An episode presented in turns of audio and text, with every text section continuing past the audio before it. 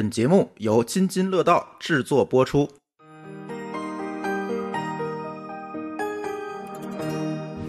哎，各位听友，大家好，这里是津津乐道。呃，由于疫情原因啊，我们这期仍然在挑战远程录音，这次难度加大加大了。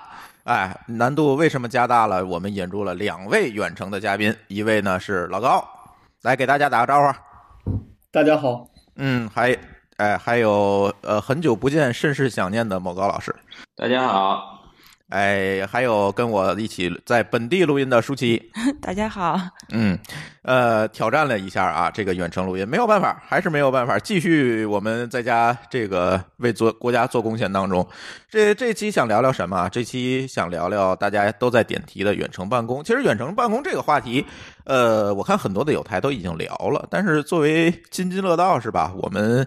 嗯，大家很多的主播和嘉宾，包括我们这个津津乐道自己，其实都是一直在远程办公，所以我觉得在这上呢，哎，还有一点发言权哈。所以这期我们就跟大家聊一聊最近这个哎很火的远程办公。没办法啊，疫情所限是吧？大家都只能硬着头皮远程办公了。那这里到底有哪些问题，有哪些梗？大家慢慢聊啊。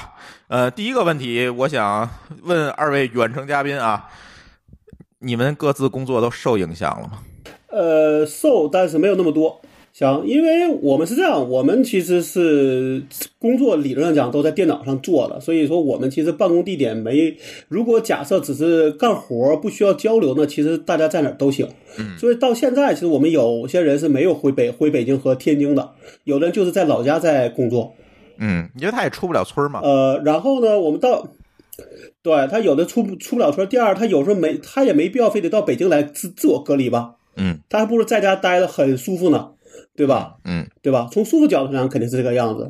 另外，当时那段时间不就也传的很就是就是很怎么的很猛，就是说你根本都进不来嘛。那那那那时候大家也觉得没有必要，对吧？然后呢，就是我们基本上三号上班的时候，因为按北京的这个要求是你三号是可以远程办办公的。对吧？对，所以，我们三号基本上那一个礼拜，我们应该是大部分人都已经在家可以办公了。到现在，可能只有三四个人是因为各种原各种原因，要么没有网，要么没电脑，要么就是，呃，电脑很慢，反正各种原因，就大概这四十几个人里边，只有四个人是不能够上班的。嗯，但是基本上我我大概问了一下，可能下周就会变变成只有一个人，那个人确实是，呃，非常麻烦，所以可能也就没有那么严格要求了。但他可能说，可能他也想是二月底之前回到北京，那也就应该没有大问题。对，哎，所以你没受到什么影响。那某高老师呢？我觉得这个呃老高的这个这个行业或者它的属性就特别适合远程办公。嗯，你看他刚才说了半天这个。不能远程办公的几个问题都是什么电脑慢啊之类的这种事儿，就是就特别容易解决的，它不是工作特点的问题。嗯，我们呢就我们这个区别就比较大了，就我们现在这个我所在这个行业，对吧？受的影响特别大。那什么？而且呢，我们的业务呢一。我们是酒店行业，这个这个影响就非常大。开酒店去了，这不叫受的业务特别大，这个叫晴天霹雳吧？我觉得这简直就是一个噩梦了。可不可以？对对对，这个确实是特别噩特别噩梦。当然还好啊，因为酒店行业有他自己的应对措施，包括当年在 SARS 的时候也经历过这件事儿。嗯，这个咱们还回到远程办公来说。我们呢，其实呃，在这个过完年刚开始发现这件事儿必须隔离的时候，公司内部总部就开始启动了我们叫做 BCP 的这个这个工作。BCP 就是业务连续性的计划嘛。嗯。啊，所以就包括给所有的员工做远程办公的支持，但实际上因为。我们这次远程办公也能看出来，就是有大量线下业务的行业，基本上没办法远程办公，对吧？嗯，对，就是他即使远程了，也也干不了什么事儿，因为不像是程序员或者是纯做线上的，咱们远程跟在办公室无非缺了一个仪式感的问题。但是我们有大量线下的是远程不了，所以呢，对于我们来说，这个影响确实很大。包括的这个项目的 delay 也好，还是日常工作的效率下降也好，确实影响比较大。我们现在的状态还是说，在一个没有明确的说什么时候复工，什么时候到现场复工，到办公室复工，还是说在等通知？这时候大家也比较着急。对，呃，刚才对，嗯刚才那个某高老师提到了一个概念，叫业务连续性哈。我我印象当中，这个业务连续性作为各个公司的一个，尤其外企啊，作为一个它的标配，好像是在九幺幺的时候慢慢的被重视重视起来的。对，其实我之前没有在外企工作过啦，嗯这个呃业务连续性我也没有之前就所谓 BCP 这个概念呢，其实也没有特别独立的把它提出来，只有这一次才算是感受了一下啊、我发现确实。在这种比较呃时间比较久的、比较这个历史悠久的外企里边吧，这些东西的预其实就是我们讲的这个预案嘛。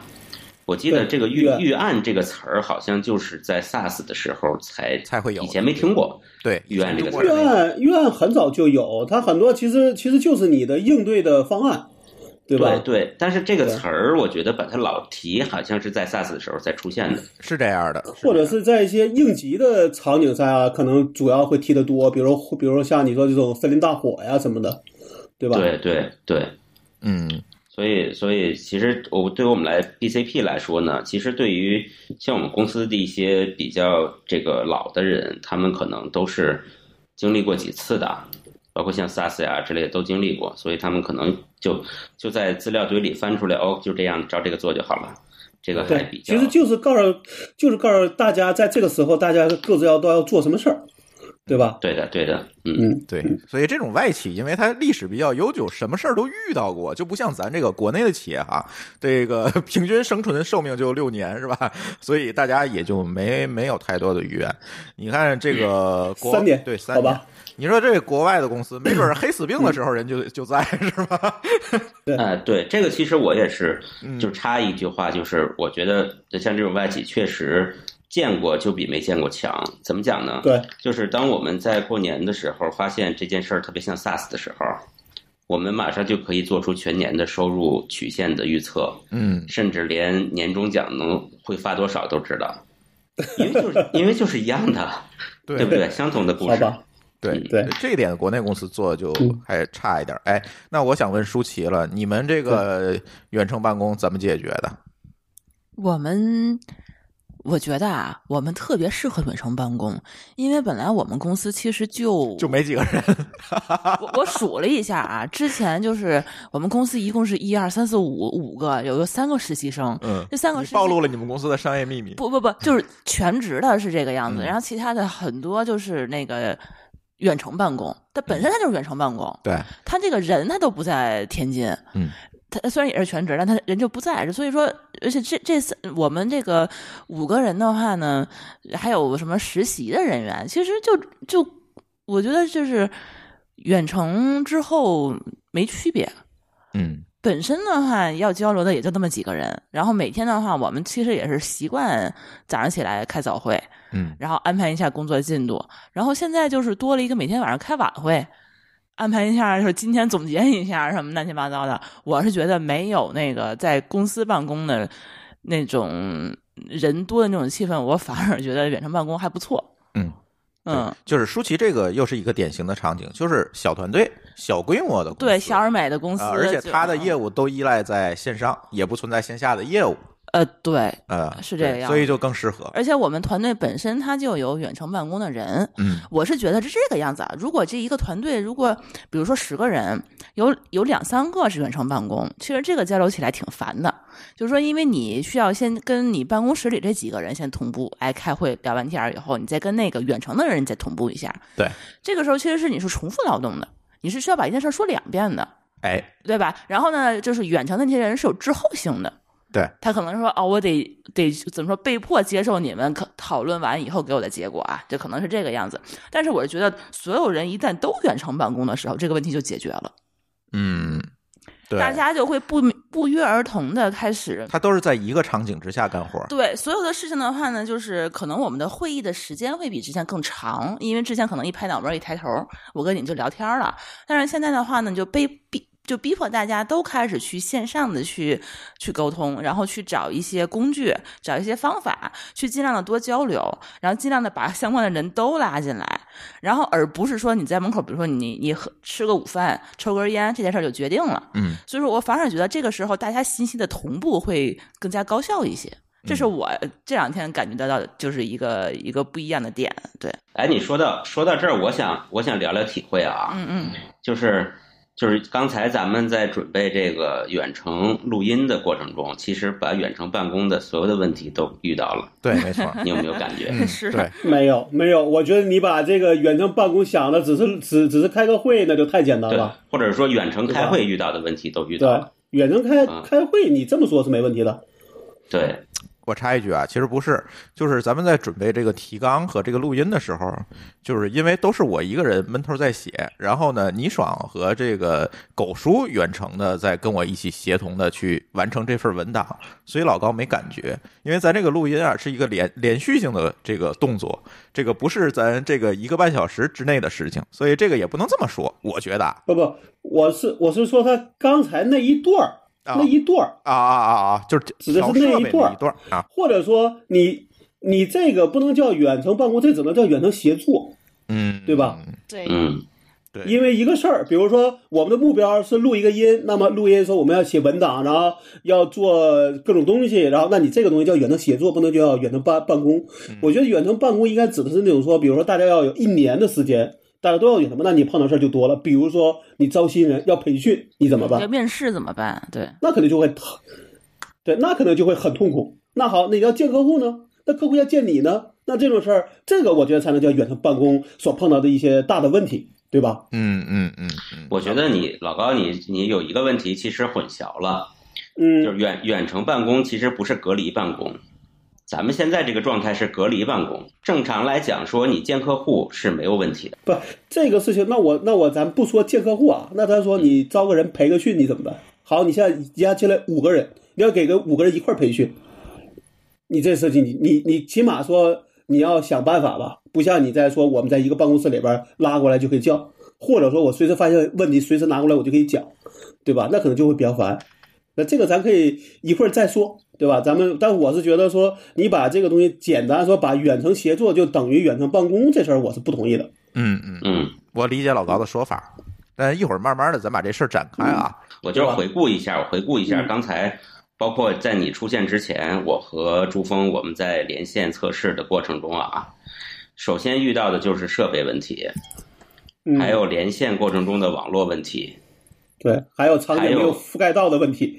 对，还有场景没覆盖到，甚至还包括说，因为我们连线肯定不如当面说话这种互动要要好，大家就会看互相抢，不到看不到脸色，对吧？对，互相抢话或者是互相等待，对吧？对这个都会让效率变低。我们为什么要定今天晚上九点半才开始录音，并且十点才开始真正录成呢？这也是因为周围有各种各样的打扰，我们要等小孩睡了之后，这也是远程办公的一个问题，对不对？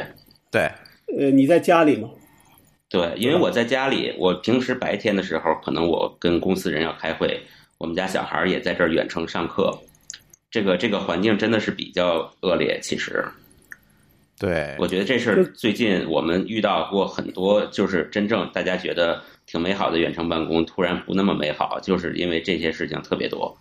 嗯，相对来说你在公司里边是不太会受外界影响的，对吧？大家都是要埋头干活嘛，对但在家就不一样。样了。公司办公有一种自带的仪式感，对不对？对就是我我每天穿穿的梳洗打扮，穿的干干净净，嗯，坐个半小时一个小时的车到公司，我就把我放到了一个工作状态，我出不去这个状态，对吧？但是我在家里可能三分钟，这个小朋友就过来跟我，哎，爸爸帮我看看这怎么回事儿。过两天，过一会儿，这个我我妈可能过来给我送个苹果，就是整个我在一个人在这个工作和生活状态中频繁切换，我都已经快崩溃了，就是这样的。对，对，因为他们并不觉得你是在家办公，他觉得你还是在家。对，当然他们可能也也知道我是在办公，但是这个事情因为没有边界嘛，对不对，就边界没有那么清楚。对你可能刚放下电话，你就得下楼取个快递，这个事情没有那么清楚。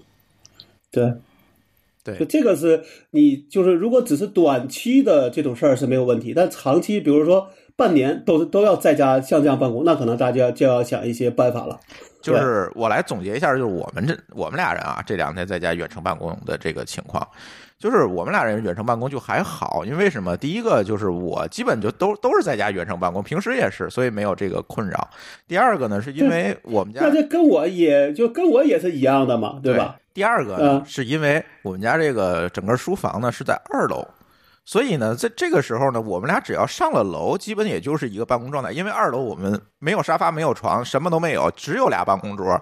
所以在这种情况下，哎，你你就很容易进入到这个办公的状态。再有一个，我们家也没有娃，对，这个时候呢，就最多打扰我们俩的就是猫，也没有。也没有父母，对对对吧？对，所以我们俩，但是我觉得我们俩这个确实是属于个案，就像你们俩这个属于普遍现象。对你像我，像我这儿是我，呃，我爱我爱人，我家有孩子，还有两个父母。那你想，这一家五口，对吧？我觉得大部分对我这边是七口，没结没结婚的女孩们，其实也是单身狗啊。也是这种情况，但是你要意识到一个问题：没结婚的程序员在现在他只有两个状态，嗯，一个状态是在家有父母会打扰他，嗯，对，或者一个状态他现在是在北京的出租屋里，对，在北京的蛋壳公寓里面，对啊，啊，这个时候那个小房间。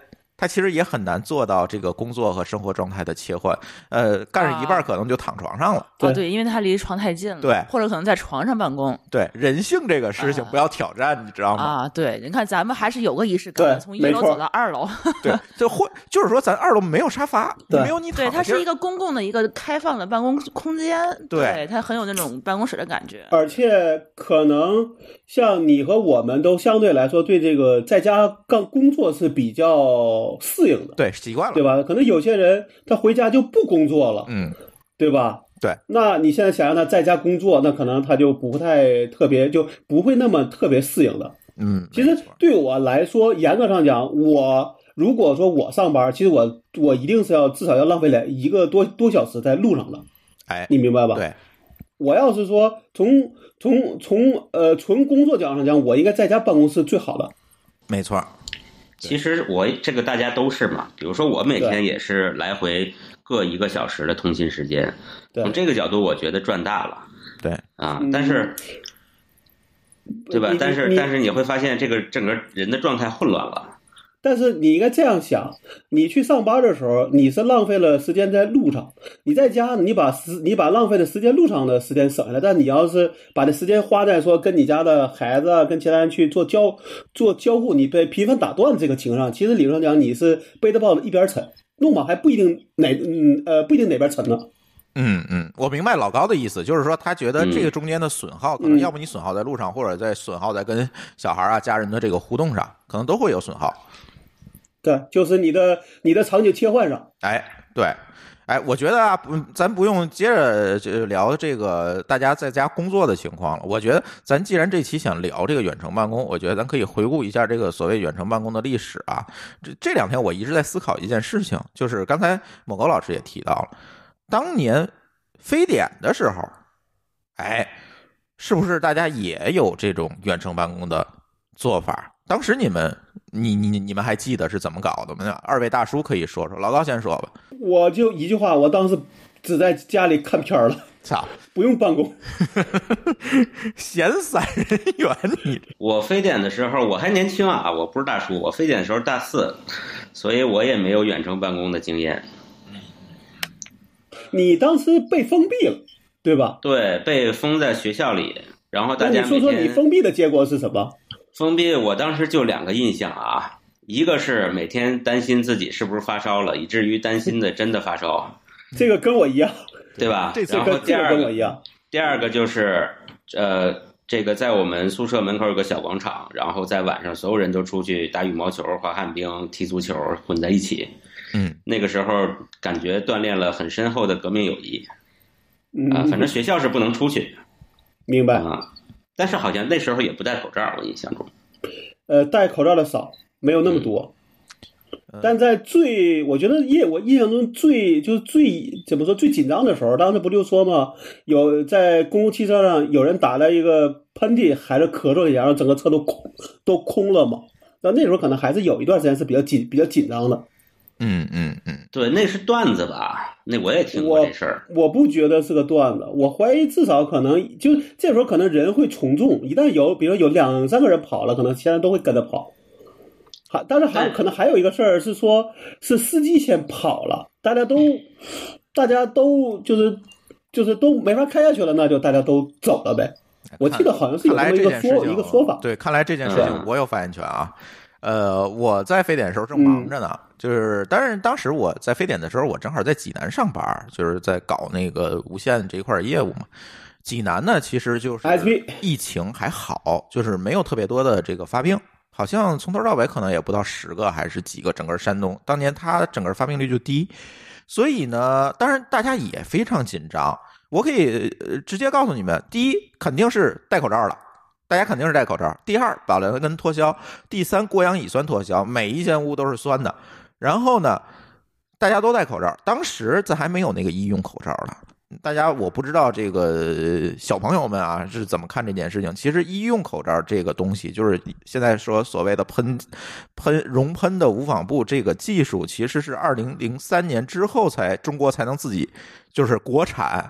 所以以前是没有医用口罩，戴的是什么口罩？戴的是那个什么纱布的口罩，就是几层纱布的那口罩，各个单位都发。然后你出门要呃，当年就有 N 九五那个说法了。对 N 九五这个事儿，就是从 SARS 的时候我才听说过的。对 N 九对五当年是有，但是非常贵，就是没有形成普及。绝大多数人戴的是那个棉布的那种几层棉布的那种口罩，就是医生普通口罩呗。对医生戴的也是棉布口罩。然后这个是整个社会，当然你说那个科子一声都跑，我见过是有。我当时我记得特别清楚，但是比较少，对对吧？我当时记得特别清楚，是我坐长途车，因为实在就就不行了嘛，就是都都散了。然后呢，我坐长途车从这个济南回到天津，因为当时还没有高铁了，这个最方便的方法就是坐长途车回天津，要开四个多小时。我记得啊是四个多小时。这个长途车上是什么状况？这个人都是以一个等距分布的坐在车上，可能这一辆长途车五十五座大巴嘛，可能也就坐了不到六个人，算司机，就是就是这个状态。当年非典时候，其实大家还是蛮紧张的。我倒是反而觉得这次就还好，就就其实就是，如果说你从那个非典时候过来了。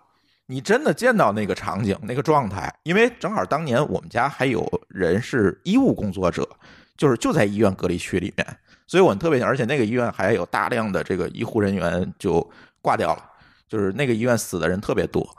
嗯，所以在这上我们还是经历过挺多这个非典时候，这个所有事情我们还记得挺清楚的。所以到这次的这个疫情呢，哎，反而呢觉得哎。反正又是一次非典吧，大家也都知道怎么干了，这就是戴口罩出门，这这个离人远点然后这个打喷嚏的时候，你你你你别那个什么，你别离他太近，就就基本上，哎，反正就还好。当然聊的不是这个话题啊，聊的是这个当年非典的时候是怎么远程办公的，我也有印象。当时就是各个公司也是。没说，当时没有这种小区隔离的这个概念啊，那个时候都是村隔离，小区没有隔离。这么一说，大家还能下楼，甚至还能出门见个人去，这个没有问题。但是呢，纷纷的公司那个时候我是出门见过人，对，纷纷的公司就什么了嘛，就放假了，就是都是自发的放假，不像现在啊，咱延长假假期都别上班来，不是。当时大多数的公司都是自发的放假，就是为了避免这个风险嘛，自发的放假。那放假之后就存在远程办公的问题，我印象特别清楚。当时你想再找个人，哎，对不起，我们在家办公了。那怎怎怎么个在家办公法？因为当时咱这个带宽什么的搞不定哈。当时所谓的在家办公是什么？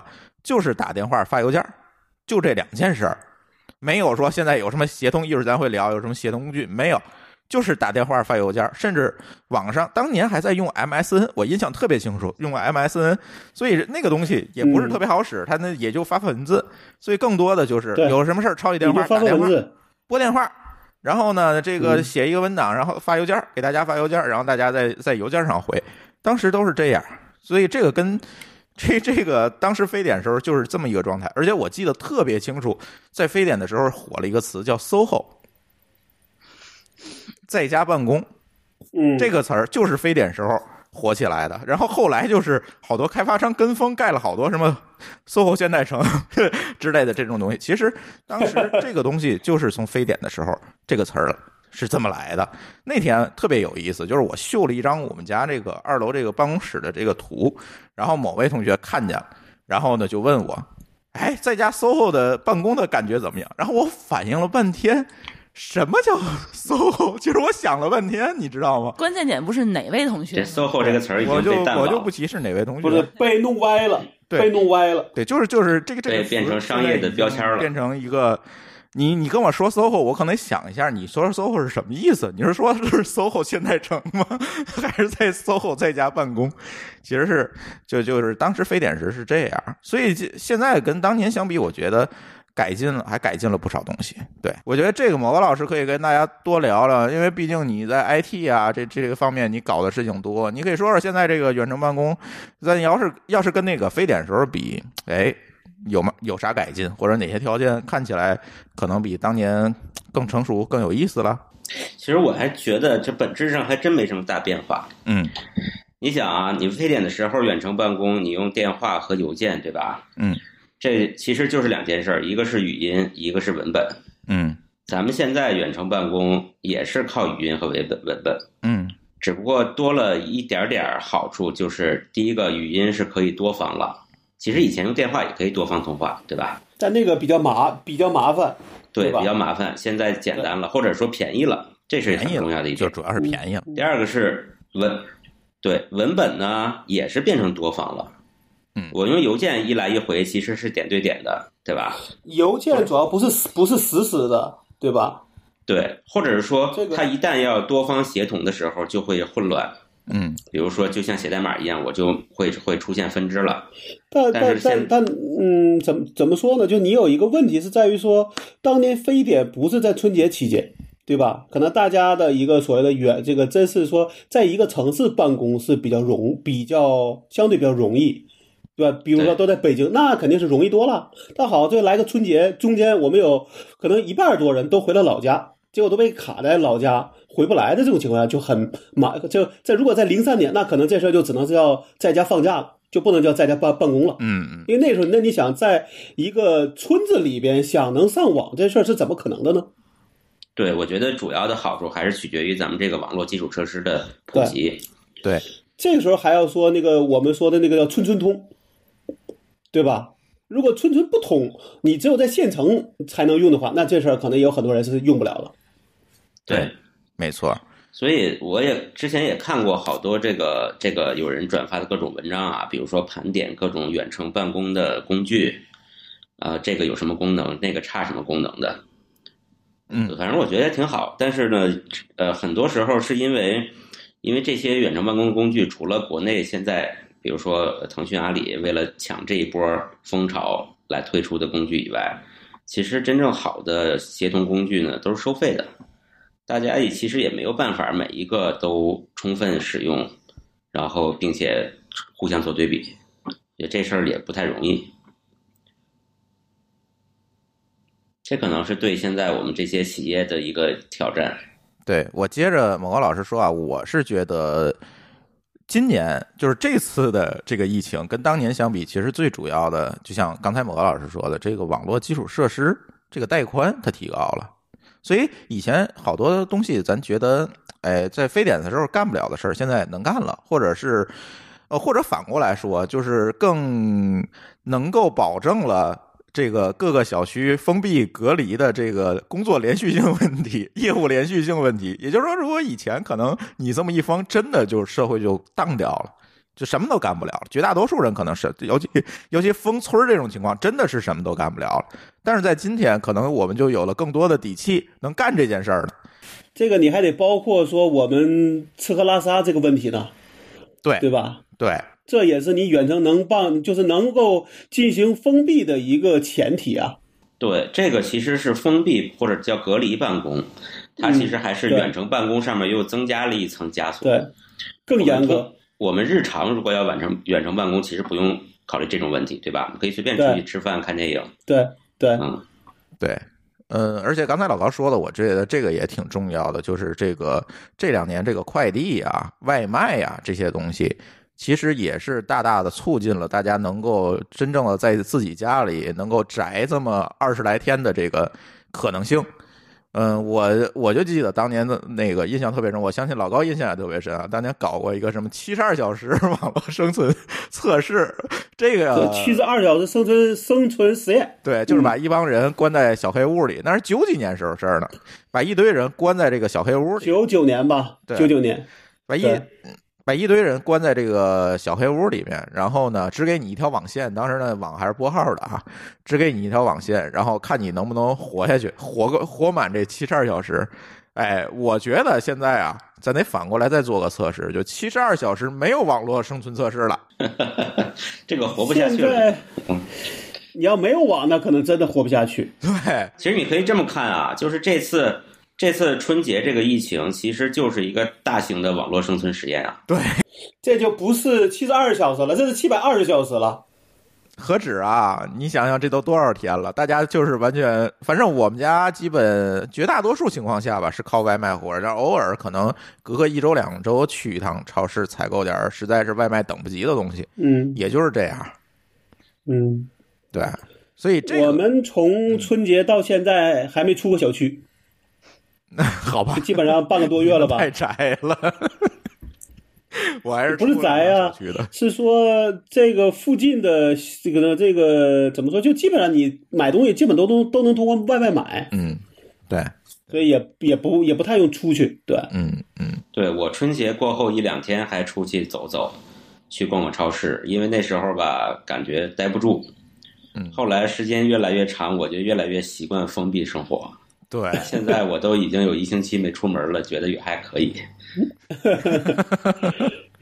嗯嗯嗯，所以我觉得这个呃整个下来这几天还是基础设施、网络基础设施这些呃服务业的这个发达和充分，把大家这个这将近二十天能够撑下来，是吧？如果没有这些东西，我觉得也就是当年非典时状况，你没有办法封闭，也没有办法真正的说起到一个隔离的作用。而且呢，这次这个疫情大家也知道，跟当年非典不太一样。当年非典是你一发病马上发烧，就马上就逮起来了，对吧？但是现在呢，它好多这没有这症状个潜伏期很长。长。对，没有症状感染者天天在大街上溜达，你也不知道，所以你就只能说这样去干，可能才能把这个疫情控制下来。但是幸亏咱这个基础设施啊各方面弄得哎到位，才能够有这样一个条件去干这件事儿。我现在在怀疑，比如说这个疫情发生在印度会发生什么？我觉得这这个就就很麻烦，那只能放任自流了。我觉得。别说发生在印度了，我这几天看，这日本据说这个疫情啊，都现在有一些严重了，似乎也没有特别好的办法，也是只能是把大家放出来。对，我觉得最最容易控制的反而是朝鲜，不像很多人说的说朝鲜没有条件控制，我觉得它反而是最有条件的。对，其实只要你不流动，其实就会好很多。中国这回也就因为说赶上一春节，大家都要返乡，互相的流这个流动性那么强，那肯定是有问题啊，对，对吧？如果假设是过完春春节再出事儿，可能也我觉得也就跟当年可能会比，就是可能跟呃当年的是 SARS 可能说也会比较类似，因为大家只要回家就够了，什么也都能干。现在大家肯定是就是很多人会不爽，对吧？肯定是比那时候要不爽的多。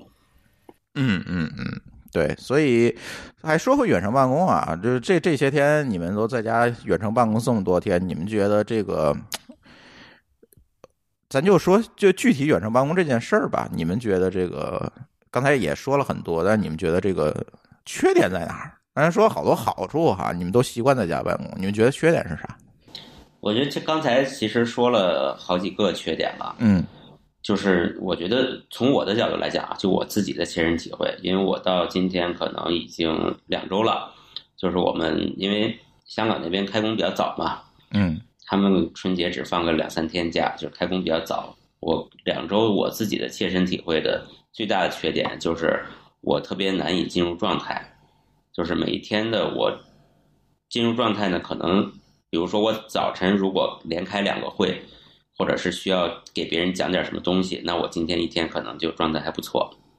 但我如果上午并没有什么会，我只需要自己去写东西或者是回邮件，我就一直游离在这个休闲和工作的中间状态，嗯导致效率很差。嗯嗯就是就是这个需要，就像你这个这个开车一样，你总要先加速，加到一个比较好的速度，你才能保持住比较低的油耗。如果一直在踩油门、踩刹车，这个油耗就比较高。这是我自己的一个切身体会。嗯，这很好解决呀，你就把自己每天早上起来一上班，你先给自己安排一会不就完了吗？你拉几个人手下，对就是开个会，你就你就知道今天有点其实是这样，就是因为我后来看到看到很多这个别人写的，就是什么远程办公的指南里边有一条还挺重要的，就是早晨起来要跟正常上班一样，呃，准时，并且这个刷牙、洗脸、梳头，把这个衣服穿好，坐在你一个固定的位置上。这件事儿其实对你快速进入状态特别有帮助。嗯就是仪式感。对，要把那个那全套做足。你要不要出去走一个小时啊？模仿上班儿啊。这个就不用了。老高，你说吧。呃，我觉得我如果说这事儿只是一个短期的一个远程办公，我是没有问题的，因为其实我平时干活也这样，嗯，对吧？我在公司公这个和哪儿其实都差不多，但我其实唯一担心的就是说，如果是一个长期的，那可能我觉得我还是有点焦虑的。比如说你要招人，对吧？对吧？对那咱平时呢，可能说招人还是相对来说都是要面对面的，嗯，对吧？那第二个呢，就是你招了人，因为我的人，我们就是我我也我也一直在说，我们都是要培训的，而这个培训时间会会会很长，可能是比如说半年、一年。那这种情况下，你要是远程去培训，这事儿对我们来说就肯定没有戏了。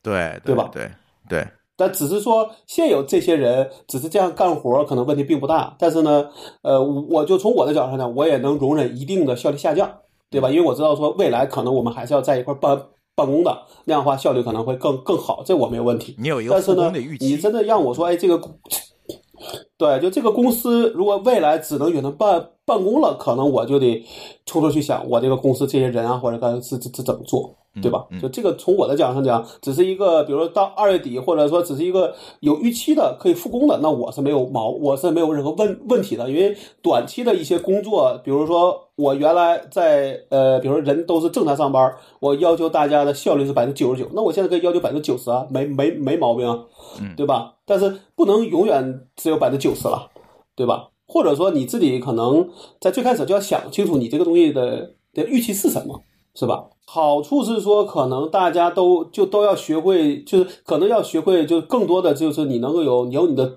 你无论叫自驱还是叫自治，这事儿可能反而是对大家来说是个要是一个要求，对吧？因为你面不能面对面了，我你真的在家是不是偷是不是偷懒儿，有时候你是看不见的，但是你真的被我发现了，那可能咱就得说道说道，对吧？嗯嗯我会觉得这个这个远程现在这种状态呢，如果要维持现状，做一些日常的工作，其实问题倒不是很大。对，但是感觉要做一些新的，比如说扩张性的或者是进攻型的工作，就好像格格外费劲。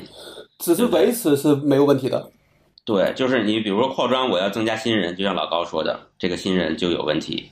然后如果我要做一些新的项目、新的事情，我看前期可能要特别频繁的碰撞，这个对也特别费劲。对，就是凡是我要进攻型，就是就就都费劲。只是维护，让这东西呃比较简单，那可能就比较好，对吧？对对，就是保持既定的这个工作状态或者是这个节奏，还是还可以。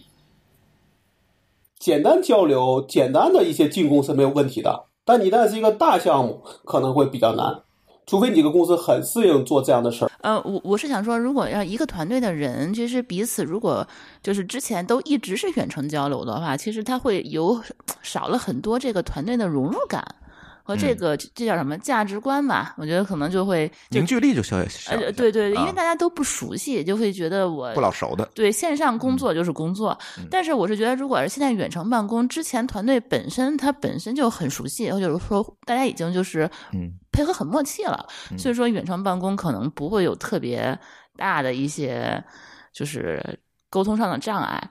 但是如果这个人，其实说你如果一直你只是通通过声音去认识他。你在线上沟通的时候，我觉得就会有一些自己脑补的一些东西在里面，嗯嗯，就很容易去误会对方的理解，或甚至是说就比如说我们做产品的，就是免不了是跟谁都要吵一架啊，就是平时你都吵对吧？远程更得吵呃。对呀、你平时的话，你吵的是你见面吵，可能你吵完这事儿，你也知道大家对事儿不对人。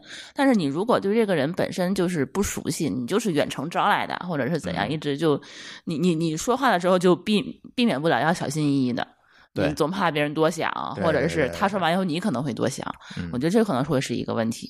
嗯嗯对，嗯哎，说起这个说这事儿，我想起一个事儿啊，有一个感觉特别有意思，跟大家说说。就是大家不知道最早用 QQ 或者是微信的时候有没有那种感觉，就是你在跟别人聊天的时候，可能你的你你敲字打表现出来的感情和别人 get 到的感情并不一致，对，对啊有，没有？对吧？就是说我，跟我跟霍去打架不就是因为这个吗？嗯，对我本来是在开玩笑，但是他没 get 到点，他觉得我就是在在批评他，那然后俩人就这不就掐了吗？嗯，对吧？对对，比如说你用了一个什么拟声词，欧啊啊呀之类的，那他呢，可能他看这个拟声词，他觉得是冒犯，或者是反过来，他觉他得觉得你是，在，他觉得你是在敷衍，也有可能吗？也可能反过来，他觉得你你是开玩笑，其实你是认真的。但不管怎样，我觉得这个其实属于一个早期大家刚开始接触这种远程非面对面沟通的时候的一个都会遇到的问题。但是慢慢的你会发现，比如说你用了十年的微信了，你对这种东西你就非常自然了。适应。不是，我觉得这个跟跟人跟人之间的一个熟悉程度是是比较在意的。就你跟他聊的时候，你知道他大概会会怎么说话，对吧？他怎么用词，你就能知道他是什么样的一个意思。但一个人对他不熟，你你不知道我这话哦啊到底代表什么意思，那你就很容易误解嘛，对吧或？者是还有一种情况就是，当你你是一个老手，你就你就会忽略他的可能的情绪。但这个时候你有可能会，就是说，因因因为你可能你觉得别人都能 get 到你，但是万一他没 get 到，你就不知道啊，对吧？嗯嗯，所以啊，慢慢的你就会只传递信息，不传递情绪了，对对？这个挺难的，这个挺难的。我觉得对，我想说的是，其实大家在远远程工作中也会有这种磨合，对，就是慢慢的把这个这个话外音全去掉了，大家只说纯信息。我说一下啊，其实我觉得这个首先啊，对这个远程办公的这个缺点问题，我觉得首先咱还要把这个名词定义做好，就是。现在其实咱在咱叫什么叫隔离办公？它其实不是是远程办公的一个对，加强版，它其实不是一个常态的情况。升级版，对，其实呢，如果在远程办公的情况下，大家不一定说完完全全没有见面的机会，对吧？这是第一点。那第二点，我觉得现在大家都是被强制性的带入了一个远程办公的模式里面，但实际上并不是每一个公司、每一个团队都具备远程办公的文化和基础设施的。我不知道你们能不能理解这件事情，就是说，这个公司以前他就习惯了办公室的交流，习惯了我每天呃嗯满满屋子非纸质的签字的单子，对吧？这个时候你让他去远程办公，他肯定会出各种各样的问题，或者觉得不适应、不习惯。其实如果我们深入来讲，刚才老高提到的这种培训的问题、招人的问题。其实呢，在很多海外的公司，他培训、招人等等，他也有一系列的，他可以在线 online 的形式来做的方法，对吧？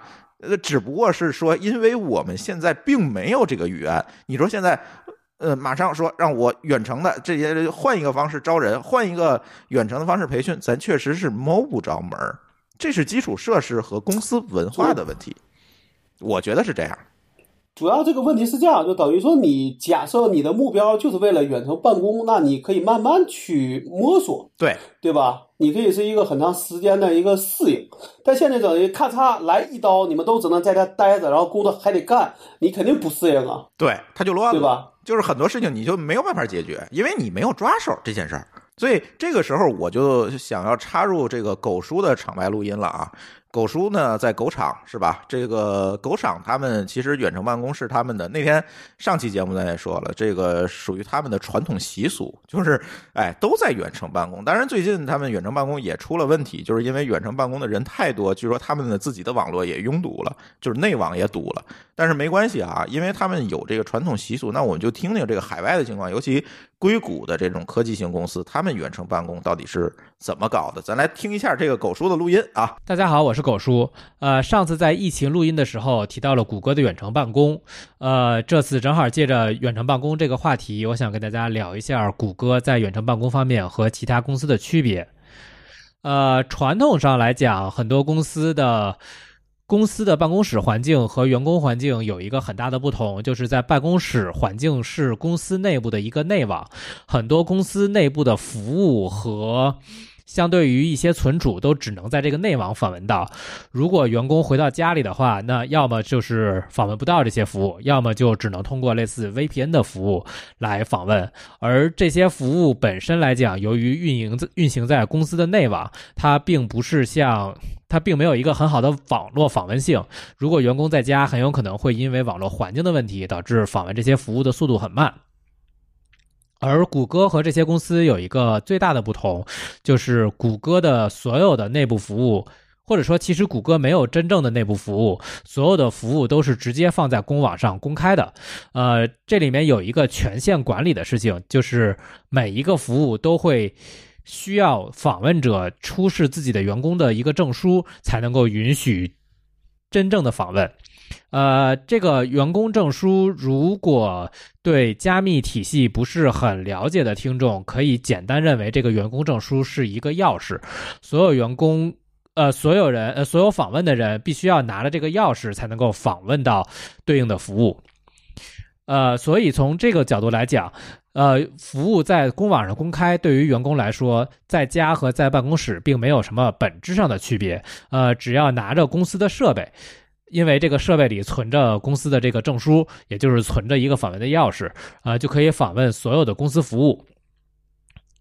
呃，谷歌相对的有一个。相对于其他公司，相对于国内公司来讲，会它的管理结构比较松散，而且整个公司的驱动方式是一种自下而上的驱动，它的相对的一些关于员工绩效的考核也是以这种驱动方式为基础进行的考核，这就使得员工即便在家里的时候，也会有动力在没有监督的时候进行足够的产出。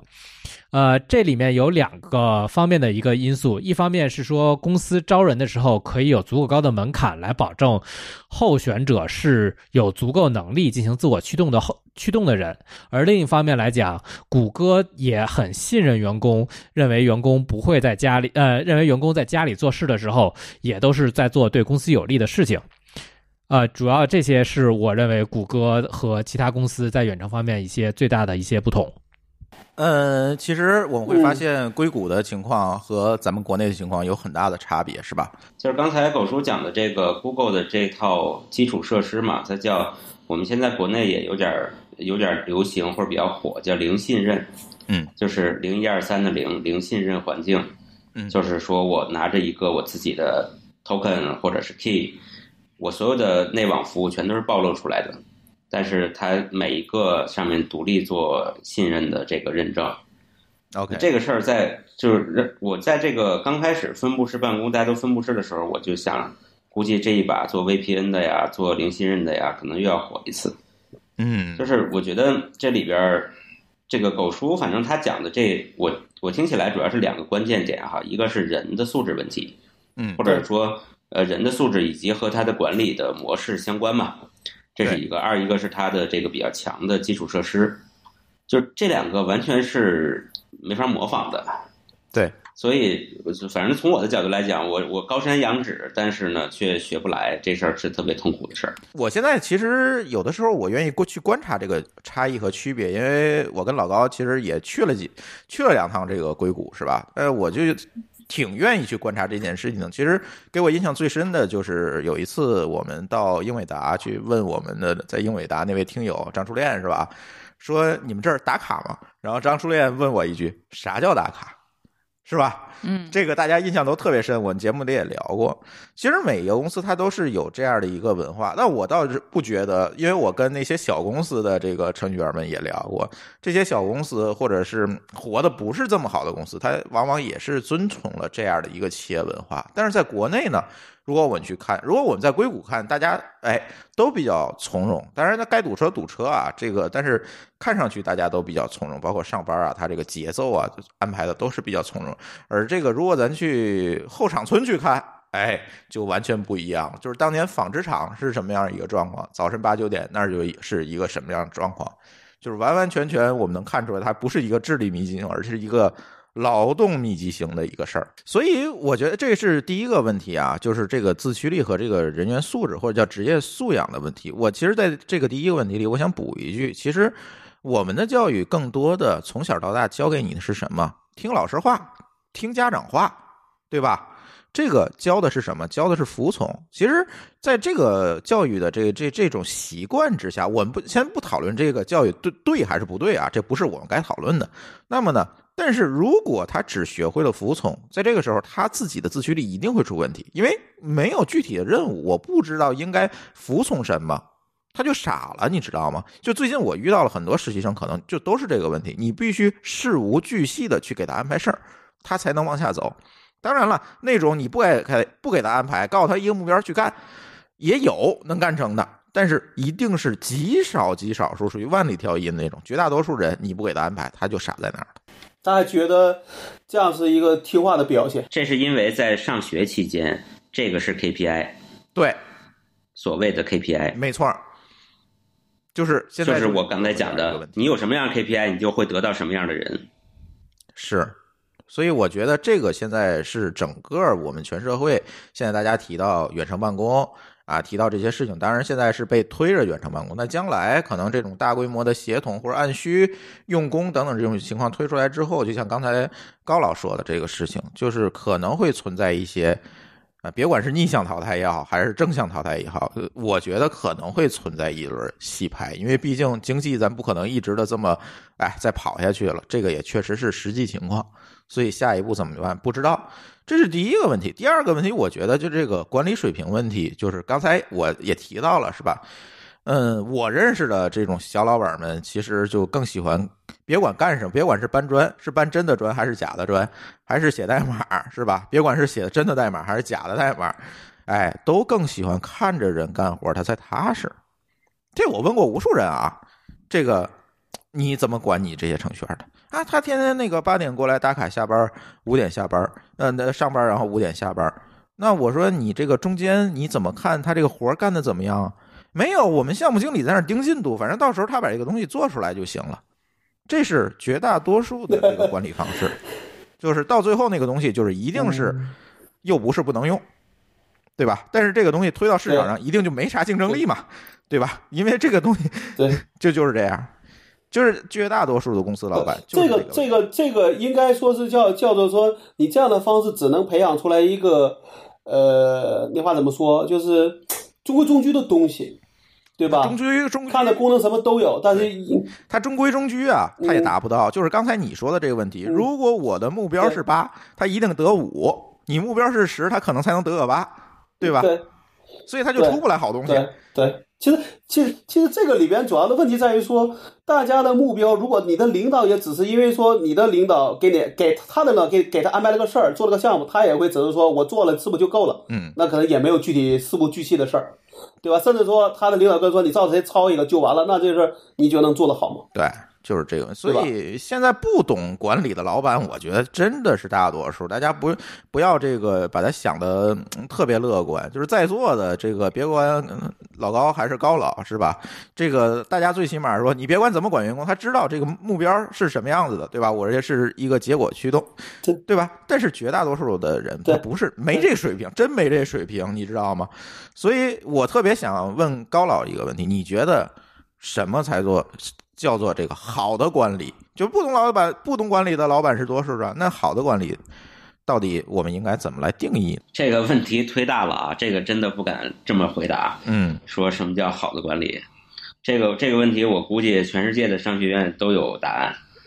对我只能说我自己零星的体会，也不一定对。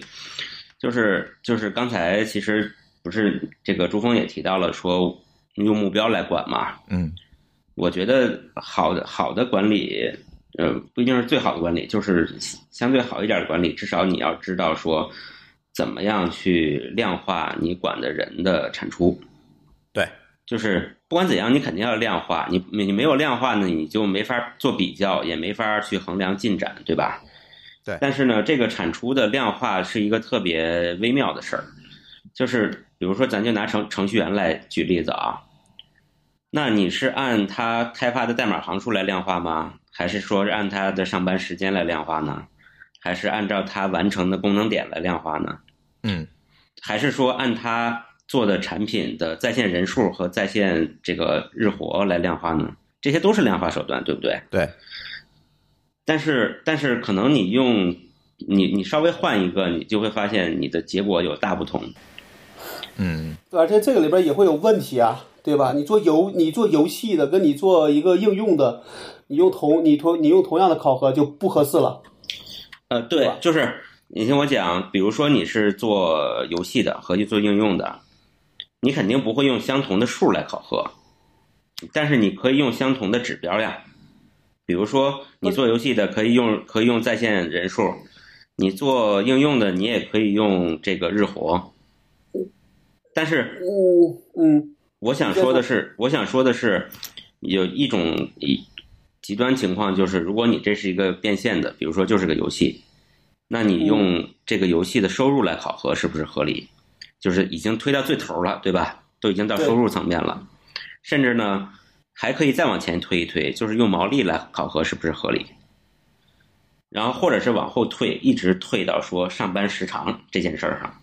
就我们可以，其实你可以看作是一个线性的啊，就是最矬的就是按上班时间，然后代代码行数，然后功能点，然后日活，然后收入，可能还有毛利，还有净利，一直到我这个公司的估值。那我觉得，作为我可能我也没法说到底哪个业务用哪个点最好，但是我觉得我们做管理的人呢，需要反复思考一个问题：说你眼下这一组人。这一个公司或者是这一部分这一个团队，它的产出到底应该卡在哪条线上来考核最合适？这个最合适包括说，你真的能带动这一组人再往前走，让他们产生自自动自发的动力。另外呢，也真的能看出来谁是不合格的，谁是好的，谁可以作为榜样，谁应该被淘汰。就是要不然不能把大家混成一起都很好，也不能把大家看起来都很不好，对不对？嗯就是就是它要有区分度，然后呢又要让大家自己产生动力。这个动力不光是说我自己加班或者是多干活的动力，还包括自己能够创新，比这个 PM 比老板还有更多的点子去去创造新价值的动力。对，对，我觉得这个这个作为一个作为一个做管理的人，不管是公司的老板也好，还是团队的 leader 也好，其实这些事儿都要反复的、动态的在调整，反复的去思考的。接下来其实想讨论这个我们听友们最关心的问题，就是很多听友最近在咱后台给咱留言说，你们能不能推荐推荐这个远程办公的这个工具啊？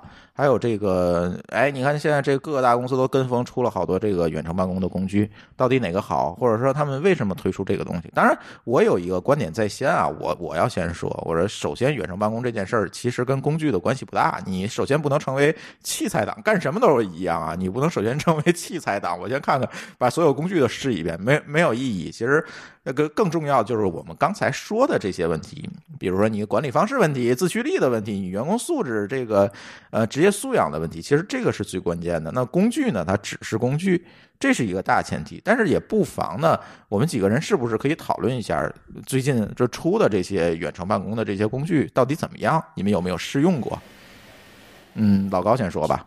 我我呀，我没什么发言权。我们其实这个事儿比较特殊，所以我们基本上基于文档和基于就是用文档会用一些，然后可能是有关销售啊，对吧？这这些人可能用文档，然后我们的一些内部的一些对于数据啊各方面都是自己做的。嗯然后基本上来说，只是拿微信开个会议，就拿我们像这种方案，说大概五六个人叫一块儿开会嗯就完了。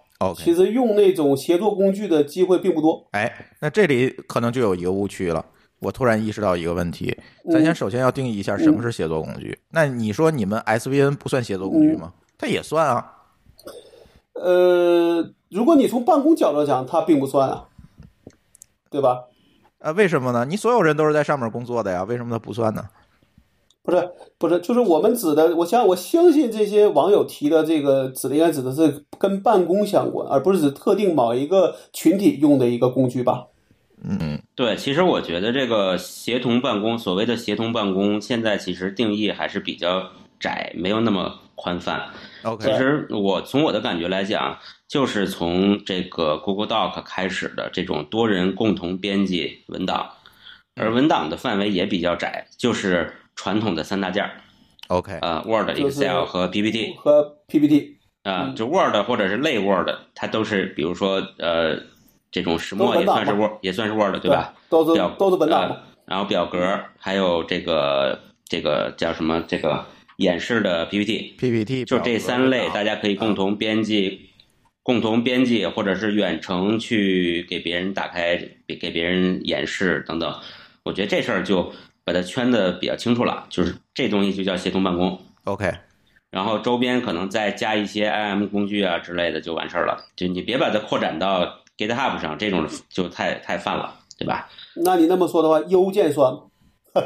我说一下，其实就是我我几乎同意某个老师的这个定义，就是说他是在狭义上来定义这个远程办公的这个工具，对吧？但是我倒是觉得，如果我们从远程工作所需的这个角度去看远程办公的这个工具来看，我倒是觉得它的定义是在于说我能不能把我这个团队要用的东西整合到一起。这个我认为能够整合到一起的东西都应该叫做远程办公的组件儿。比如说，如果你是一个开发驱动的公司，那你肯定会有 GitHub，对吧？就是源源码的管理工具，这我们听友应该都知道。对，那同时呢，可能会有一个 IM 工具，可能呢还有一个共同写文档的工具，对吧？这个可能构成了三这个三件儿，可能就构成了你公司的这个远程办公组件儿。所以我觉得这倒是一个随需应变的东西，而不能说这个是那个不是。我觉得这个还是要根据企业和团队的实际需要来说。比如说，有的企业我就是用 Slack。对吧？然后我跟我自己的 GitHub 的库我挂在一起，它能够做到一个整合的作用。那它是不是远程办公？它就当然就这个 GitHub 它就要算是远程办公的组件。我是这么想的这件事儿。当然了，就是呃呃，商业公司推出来的这些东西呢，它往往取一个最大公约数，它来做这个产品。所以我们就看到了，现在就是文档、IM 和这个呃。我们叫视频会议吧，就是这三种可能是是狭义上的，像是作为商业产品来讲，它是一个狭义上的定义。我觉得是这样。呃，我我我可以说说我观点。我觉得刚才这个朱峰说的特别对，就是你在你的公司的业务场景下，你可能用到的东西和另外一个家公司不太一样，对对吧？比如说我这个公司，我如果不写代码，我根本就用不到 GitHub。对，但是我反而可能会用到另外一个什么画图，大家一起画图的工具，那个叫什么来着？我忘记了。嗯就是十几个鼠标可以在一个一整一个屏幕上点的。啊，OK，对，嗯，可可能用到这样的一个东西嗯。但是这时候呢，你就会发现有一个事儿就变得特别重要，就是因为我们公司用的是这个 Office 三六五的全家桶 OK，啊、当我在看这个海外的提供这种，就是包括创业公司也好像微软这样的大公司也好，他们在提供这一类工具的时候，有一个特别好的点，就是他们提供了大量的呃开放的接口，以及这个就怎么讲？比如说我用了一个 Office 三六五的全家桶，然后呢又用了另外一个什么奇怪的设计工具，也可以协同办公的，嗯，又用了一个什么样的 SaaS 的平台，但是你会发现这些东西，假设他们都是比较成熟的啊，就是我们基本上没有用国内的这种这种，包括微信可能也没怎么用，像他们都可以用，比方说统一的单点登录，或者是我在某一个公司已有的统一认证下就都接入了，是。这事儿就特方便。对，因为但如果因为我我可能用到了几个东西，它们不一定不是同一个公司出的，对吧？就像你说的，它可能有 GitHub，有有微软，可能还有 Google 的什么东西。可能有还有 Asana，还有 Trello。那他们中间你我切换的成本特大，我这边登录一下，我那边也登录一下，我两边密码还不能设一样了，有可能这个三十天过期我就得换，那边那个六十天过期我才能换，换还不能换成跟前次一样，我时间长了我就整个全乱套了，对吧？效率特低。没错，所以这地儿我其实觉得是，包括我们国内的现在像像钉钉啊什么的都出来的这个远程办公的这些套件也好，怎么也好，应该加强的一点就是和他就他们都相对比较封闭，吧？对就更开放一点儿，因为一定有你做不了的东西，别人做了，那能不能整合整合，嗯，对对不对对？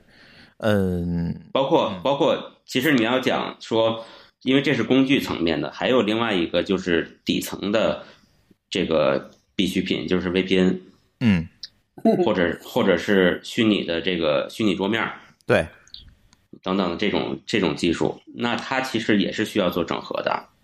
对，这我觉得我们至少我我在呃我们我之前的公司，因为现在这个公司就变成了一个这个外企，然后时间比较久，比较大规模，和我之前工作经历对比，我发现之前的用的工具全都是散乱的，而且在这个整合上面没有什么整合能力，就不是说没有意愿，而是没有整合能力。是，对，当然，区别也很明显，就是现在的用的东西都很贵，嗯，以前这些散的都 要不然就免费，要不然很便宜。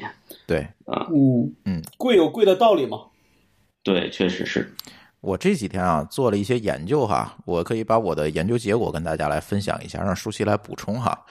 呃，国内出的这些 IM，刚才呃就是这些协同工具呢，确实存在某高老师刚才说的问题，这个我一会儿再说它是为什么。那我可以先把国内的这些协同工具给大家捋一下啊。其实呢，我觉得就分为三大类，一类呢我们叫通信类，一类呢叫文档类，一类呢叫整合类。哎，第一类咱先说啊，第一类呢做的非常多，很多人都在做，什么钉钉啊，呃，微信呃微信会议它叫，还叫微信视频啊，然后呢这个呃包括以前我们还有什么 Barry Chat 呀，就是模仿 Slack 那那那一系列的，有很多的公司在做这个，它解决的都是通信的问题。当然，钉钉后来其实加了一些老板驱动的能力，大家也知道，比如说什么打卡的这 ERP 功能、审批流，但是它本质上来讲还是以一个 IM 工具为主线来做的，这是一类。那第二类呢，就是文档类。文档类是什么？就是我们现在有很多啊，什么石墨、呃微信文档、呃等等，就是它解决的是什么？就是那三大件儿问题。刚才某高老师说的，就是我可以在线协同的一起写东西，哎，能解决这个问题。第三个呢，我觉得这个就是刚才某高老师说的那个痛点，就是这种整合类的。我希望把所有的功能都整合在一起，一站式解决。比如说聊天部分，它可能更像 Slack，然后呢，文档部分呢更像 Google Doc，然后可能还有其他的能力，而且我还可以整合第三方工具进来，比如 Trello 啊、GitLab、GitHub 等等这些东西，我可以做单点登录，然后进来。现在呢，国内我看了一圈，可能哎，好像做这个的，现在试图在这个方向做的，好像只有飞书。在这么做，就是它是一个整合性的工具。现在我们也在测试，我们津津乐道可能也会用这个东西哈。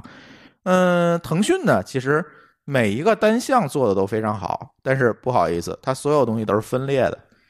这我觉得就是一个大公司的问题，就是部门墙的问题。我这个部门做一个那个，那个部门做一个那个，所以腾讯文档、腾讯视频这些东西其实都是单独的东西，整合起来就特别麻烦。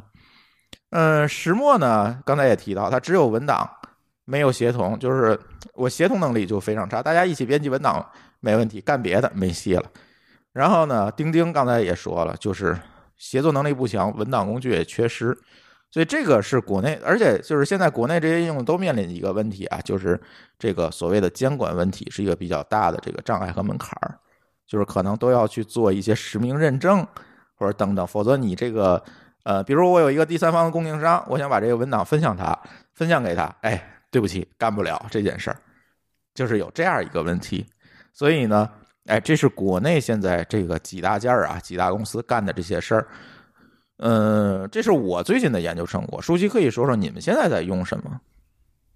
我们现在就跟你刚才说的那个问题就很严重，就是割裂的比较严重，嗯就是什么都在用。一开始其实我们是想统一都在用钉钉，钉钉现在就是。哎，我是不喜欢用钉钉，但是就是，呃，现在公司呃他们之前是习惯用钉钉，是因为觉得钉钉上面只有工作，你在那个腾讯上面还会有一些就是其他的群呀，然后动不动有朋友找你呀。如果你开着微信的话，你可能就是工作的时候，你可能免不了就会有这些干扰。最后发现就是开着一个微信，开一个钉钉。呃呃呃，后来后来就会发现，其实我们 就是微信和钉钉都在用，就是你在微信上跟我说话，我看不见，我可能因为我会觉得它太吵，要把它关掉，然后我看不见，即使又不回复，它就会再盯我一下。盯我一下的话呢，就有 push 啊什么的，就会就就强弹出来嘛，就你肯定能看得见。所以钉钉后来就变成了一个提示工具，就跟闹表一样的那种当传呼机用。哎哎，类似于那种，然后他还可以给你强制打电话，给你发短信，嗯反正你肯定你都能听得着。嗯你你找不着你这个人的时候，他就他就盯。嗯，我就就就就后来就是就钉钉就已经偏离了我们自己的那种当时想要的那种初衷了。嗯但是确实是这个东西。你又不能没有，然后后来呢，就试图就是在钉钉上开远程会议，结果就是因为二月三号还是二月四号，就是那个礼拜一大早上起来九点钟啊，四号那天。对，啊九点钟那个我我洗就跟高老师说的啊，就是我洗洗漱打扮，化了一美美的妆，啊然后换了这件 衣服，做正就跟我上班一样，然后等着九点钟开会呢。我还把视频那个摄像头打开了，你们都不开开，我开开，我让你今天我看看我啊。然后呢是就一打开死机了，这钉钉死机了，然后 一直可能瘫到中午十二点。我看那天是所有都瘫了。我看钉钉那创始人 CT 在他们那个那个朋友圈还在那儿晒呢，说中午连饭都没吃过，在那儿修在那儿扩容什么的，然后就就就后来就用了 Zoom。嗯 Zoom 去去开会，然后呢，Zoom 呢，它就是有一个问题，就是每个人又得重新再装一遍，嗯，然后里头什么也都没有。然后呢，每次那个邀邀请那个会议吧，我还不老会用呢，我就只能把那个 Zoom 的那个会议号每次贴到钉钉里，再贴到微信里，然后那个让大家再把这个微信号再复制到那个哎，会议号复制进去，啊对再加入这个会议。哎，对对对，嗯或者是会议的那个链接什么的发进去，大家看见了，怕我怕大家都都看不见啊，就发两个 IM 上面。然后呢，现在呃，之前协同我们没有用什么工具啊，就是文档什么的，就拽群里头，改完以后你再拽群里头，然后我再同步一下我的版本。后来呢，发现就开始用腾讯文档，还稍微好一点。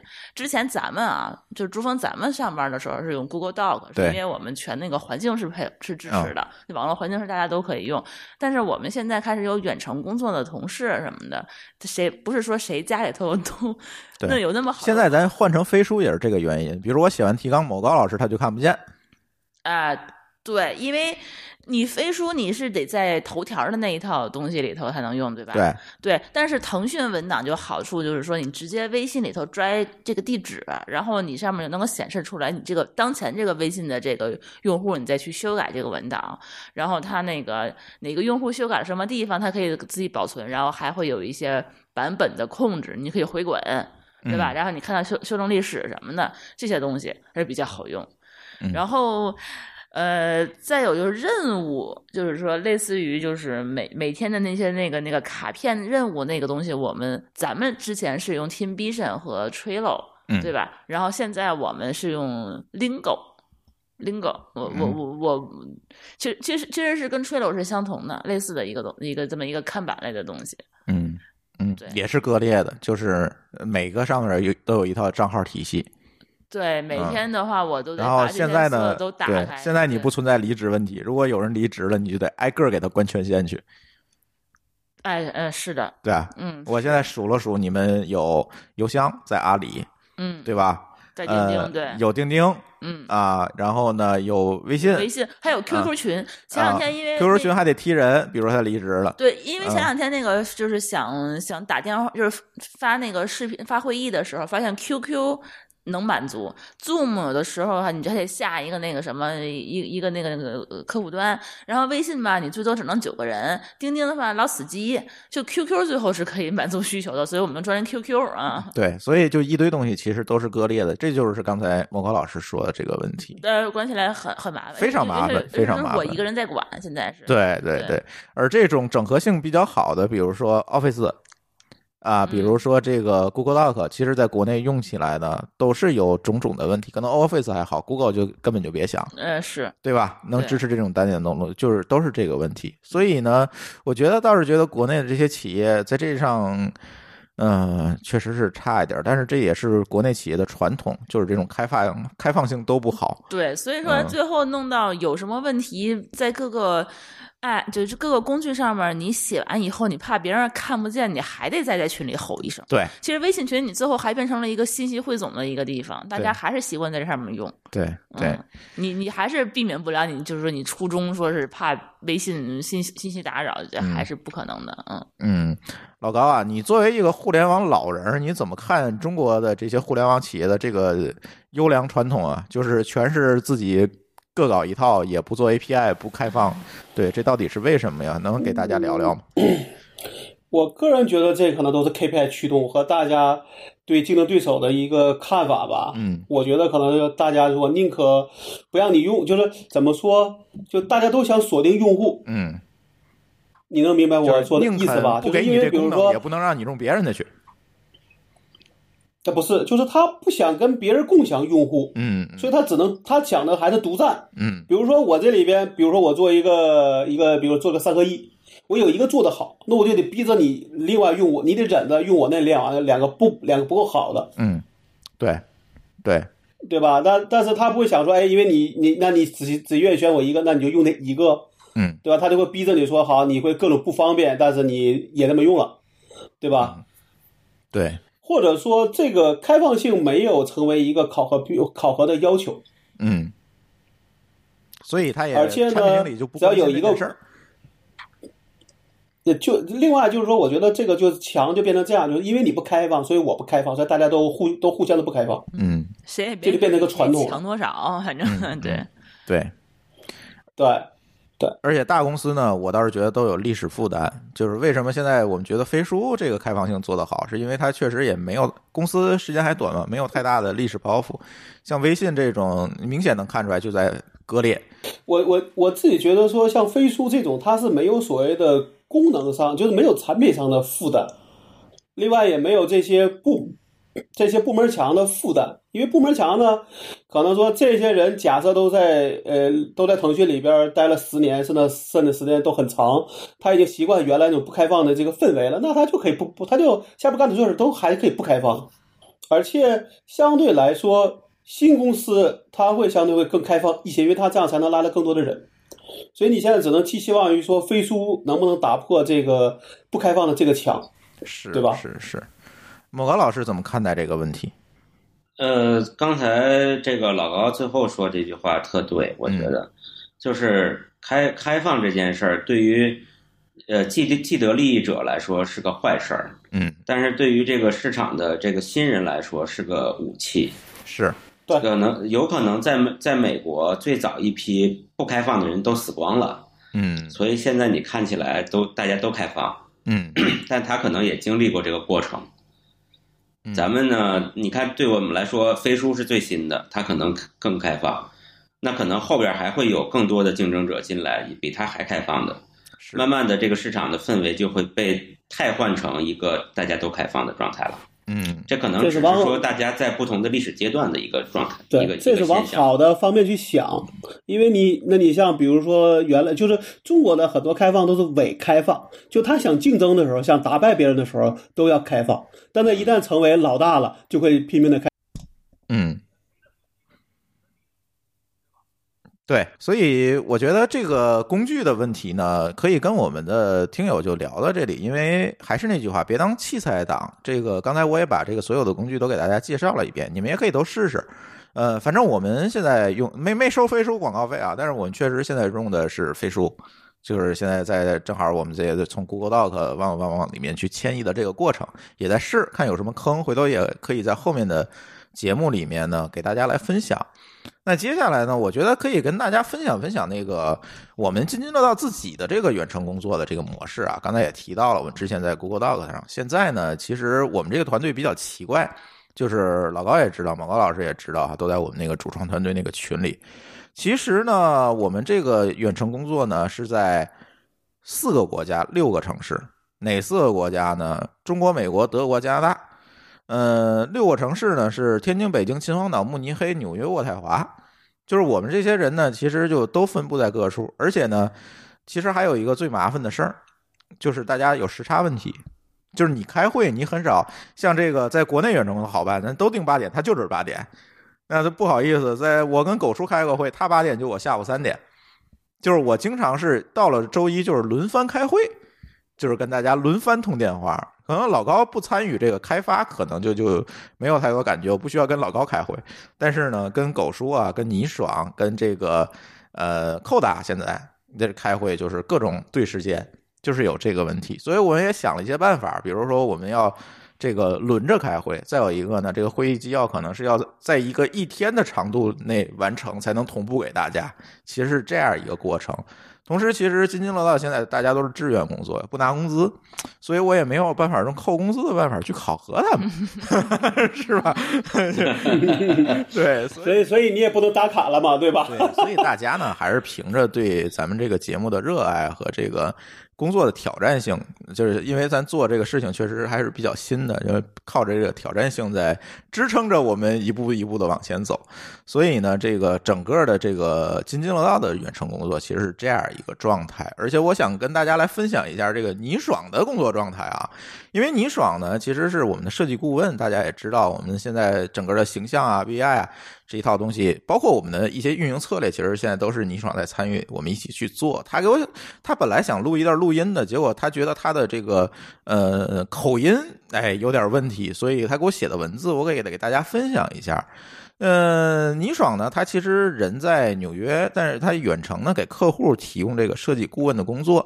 客户呢哪儿也是哪儿都有啊，国内的、北美的、欧洲的、澳洲也都有。所以他在这个远程工作当中也遇到了很多坑。嗯，倪爽说，这个美国呀有超过百分之四十的人需要远程工作，而在家工作遇到最大问题其实是什么呢？美国人啊啊发胖。我觉得特别能理解，因为 离冰箱太近，就是在家远程工作一个大坑就是诱惑太多，知道吗？美国人的冰箱都大，办公室里没吃的。对，这个因为这个这个我这个我深有同感，对吧？你看。这个说大家都是普通人啊，这个只能靠自律来抵挡诱惑，就这就比较难。这个靠自律，其实自律确实是对每个人来讲都很难。更好的解决办法呢，其实他觉得啊是积累好习惯，比如以前在互联网公司工作穿衣服都随便，而远程工作之后呢，反而开始穿这个正装了，就是好有一个这个仪式感，是吧？所以这些小习惯呢，可以帮助大家建立这个在家工作的心态和节奏。如果你穿着睡衣、秋衣甚至内衣在家工作，没有穿内衣在家工作，对我内衣都不穿，是吧？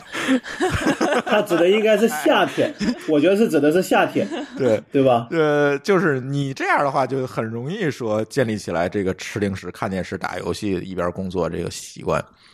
然后他说，在家工作第二个大坑啊，沟通效率低。这个科学家有研究说，平时沟通时，百分之五十五的信息是通过肢体语言来表达的，百分之八三十八的信息是通过语气和语调来表达。这个我是同意的。对，只有百分之七的信息通过对话内容来传达。所以那些高级的沟通工具没说话就已经丢了百分之九十的信息了。对对对，这就是问题，是吧？因为文字其实能够包含东西还是太少了。我们面对面的话，它其实是四维的东西。对啊，对，呃，情绪、语音、语这个这个说这个说起来最最简单的话，就是把小说改编成电影嘛，基本上都会四都会四不像，对吧？所以呢，这个大神呢也建议我们哈。多用电话、语音、视频这些真人的对真人的沟通工具，不能完全依赖群聊、email、文件这些书面化、程序化的沟通工具。由于这个对话丢失了肢体语言、语气和语调之后，会让人变得冷漠和生硬。所以呢，大家可能要适应用更和善的语气做沟通。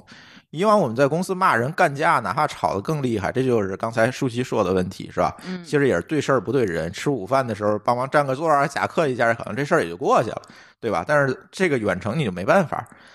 呃，这是第二个大坑，第三个大坑。呃嗯，我觉得他这个这个方式，我现在是想说是，呃，开会的时候啊，现在大家就为了就说可以不洗头，然后不换睡衣，然后不化妆，能对对对对，就是就把视频都关了。其实我是觉得，呃呃，不好开会的时候最好还是应该是视频。我会觉得，就真的是感觉我在跟你面对面的在说话，你是一个人，然后你的一些反应，你可能通过你的眼神，包括你的反，你你你的你的语气，包括你的表情什么的，我都能 get 到。我觉嗯得反而是就是说，只是听你说话，这个这这种感觉就不太一样了。我讲个事儿啊，嗯我们应该是上周跟着外边的人一块儿开了个会，大概有几个公司的人，然后呢说要用 Zoom，我说那也行呗，嗯，对吧？我以为是大家都要开了视频讲，嗯，我说那咱也不能贴就顶就顶个鸡窝头，对吧？你也去化了个妆，洗呃洗了头，刮刮了个胡，刮了个胡子，穿了个衬衣，等 到时候一看，大家都不开都不开视频，全是语音的。那你然后我我也我一看大家都不开，我也不开了，你明白了吧？好吧，呃，确实有这个问题。然后咱接着说倪爽说的，他说在家远程工作第三个大坑是跟是跟家人相爱相相杀的关系。说，嗯、每个办公室都有那个啰嗦、嗓门大、不分场合打扰我们的人，还有午饭吃的韭菜盒子不漱口的人，不爱洗澡一脑袋油的人。但是改成在家办公之后呢，这些打引号的讨厌的人，非但请不走，而且还要喊他爸爸、亲爱的小祖宗，呵，对吧？这个这个很烦。对，所以呢，这个这个是地狱模式。对，像老老高和某高地狱模式老师为什么半夜才来录音，也是这个问题，是吧？所以这个倪爽说啊，解决这个问题核心还是要从心理、物理、时间上把这个家庭的生活、家庭的。工作区和生活区分开，合租的同学呢，注意跟室友，尤其是异性室友保啊，为什么跟异性室友保持距离？不知道啊。和原生家庭一起生活的人要跟父母商量好，工作的时间内呢，我首先是职员，其次才是儿子女儿，在自己小家庭里工作，多准备几套安抚你们家小祖宗的方案啊，老高啊，嗯，然后呢，但是参考现在你说的是高，你说的是高老，那你们俩都是，嗯，反正参考美国现在的现状，因为在家远程工作的比例是越来越高了。现在美国他刚才说我百分之四十都是在家远程工作，所以这个比例还是挺高的，就跟我们刚才讨论的问题是一样的，海外还是相对比较高。所以建议大家最近在家多练习练习，积累下来远程工作经验，将来肯定会有用。哎，成为这个个人竞争力，我觉得这个确实是对。我觉得还是赶嗯快赚钱买一个大房子，带书房的那种。哎，最起码你有一间书房，不一定大，但是你有一个单独的工作的区域是比较重要的对，。哪怕是跟别人一块儿都在这间屋子里办公呢，嗯对吧？您你老公跟你闺女就跟你们的二楼一样嘛啊，对对吧？嗯，我觉得会稍微好一些，别在卧室里头，或者别在客厅里头，对那个嗯，这就差一点。高老应该有独立的书这个书房吧？我没有，我在那你餐餐厅，那那那你比我差点，我至少还有个单独的小屋你说。你在餐厅里头，你效率能多高？你你你妈妈一天到晚在那儿做饭，天天的可不就是一直投喂啊，对吧？给你拿一苹果，这你在你你你在前面坐着，他肯定会一直不停的找你。因为我们家更好的位置是被我们俩小孩远程上课占了。啊明白哦，对，人口太多需要个更大的房子，他们家都已经别墅了，对，再来一层，加盖一层。地下室吧。我我我个人觉得，其实按照咱刚才聊的那个话呀，就说就说白了，就说咱们在一个办公室办公，这是没有任何难度的。嗯，稍微有点难度就是你在异地有几个办公室，对吧？这就是第二难度了。对第三难难度就是说你在呃，比如说一部分在有有一部分人在办公室办公，一部分人是在家办公。嗯，再难的时候都在家办公。对现在这个叫地狱模式，就是你没法见面的在家办公。对对，就是没有选择的，必须窝在家里。其实我觉得，如果有一部分人在办公室，少数几个人在家，这更难，嗯，还不如全在家。嗯不知道你有没有体会？对，大部分人在办公室的话，那几个在家就特别没有没有归属感了对，他们自己难受也。很难沟通在一起。我我觉我觉得我觉得那些微软那种公司干的就比就比较牛，就说你在哪儿，我在这儿弄个办公室给你，这个叫牛的。有钱，嗯，有钱对吧说有钱，我记得当时好像他们请的几个几个那种类似这种副总裁这个级别的人，那都是在当地给他弄个办公室，甚至是让他带团队的。嗯，因为你很难说你招个牛人，然后只让这一个牛人干活，往往是需要一个团队的，嗯，对吧？哎，我哎这么讲，我们公司也挺牛的。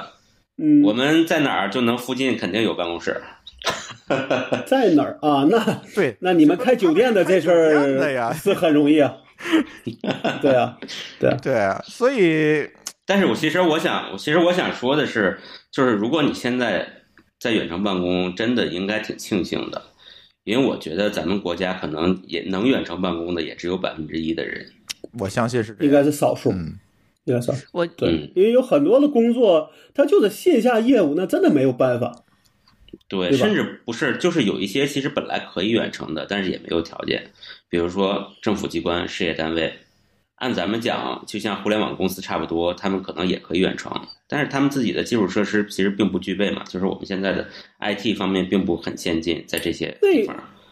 那些像政府呢，我觉得有的时候是说，他可能不完全，因为比如说他要去做一些事情，他就没法不见人，对吧？或者就是说他是短期不见人行，但你长期不见人是没有办法的。但是理论上讲，像我们可能就不太需要这样的问题，可能真的是一年不用见客户也没问题。但这样的公司肯定是少数。对，他得见人，他主要是。对，嗯政府也是，他也也，我认识的政府公务员，天天就在见人，对啊，各种见人，就你也没有办法。嗯，对，所以我觉得 IT 行业可能是这次我认识的嗯我认识的有不用不用见人的政府机关，但是他们没有这个硬软件环境，他们仍然需要分两组轮轮轮流去上班。嗯嗯，他那种情况是他没有这种应对吧，就是没见过，就是没有经历过这样的事儿吧，所以可能不太知道要怎么办吧。我给你举例子，他们就没有、没有笔记本电脑，他们就嗯没有装任何这种远程协作的工具，也没用过。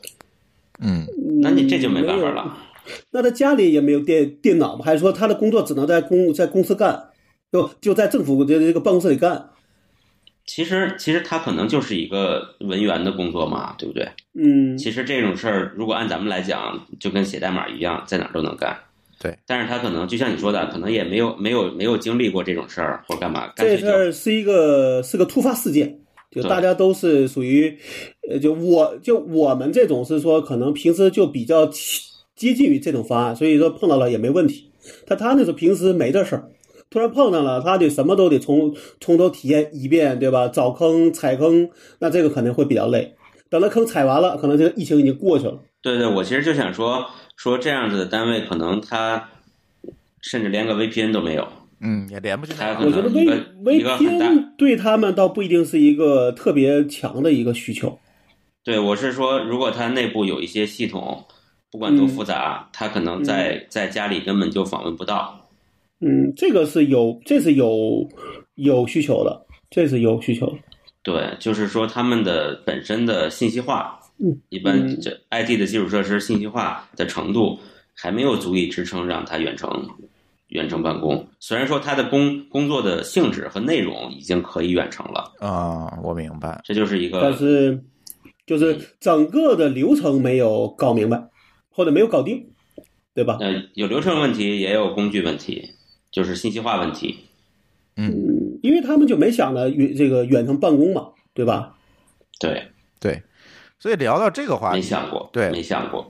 所以聊到这个话题，我觉得大家可以再听一段狗叔的录音啊。狗叔跟大家聊一聊，就是说你作为员工应该怎么样，在在具备条件的情况下，你应该怎么样迎接这个远程办公？作为员工，你应该去做一些什么样的事情？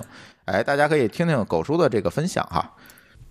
呃，大家好，我还是狗叔。呃，我还想和大家聊一下远程办公时的一些自我修养。呃，我其实在国内的时候就经历过很长一段时间的远程办公，并不是在谷歌，而是在谷歌之前的一家公司。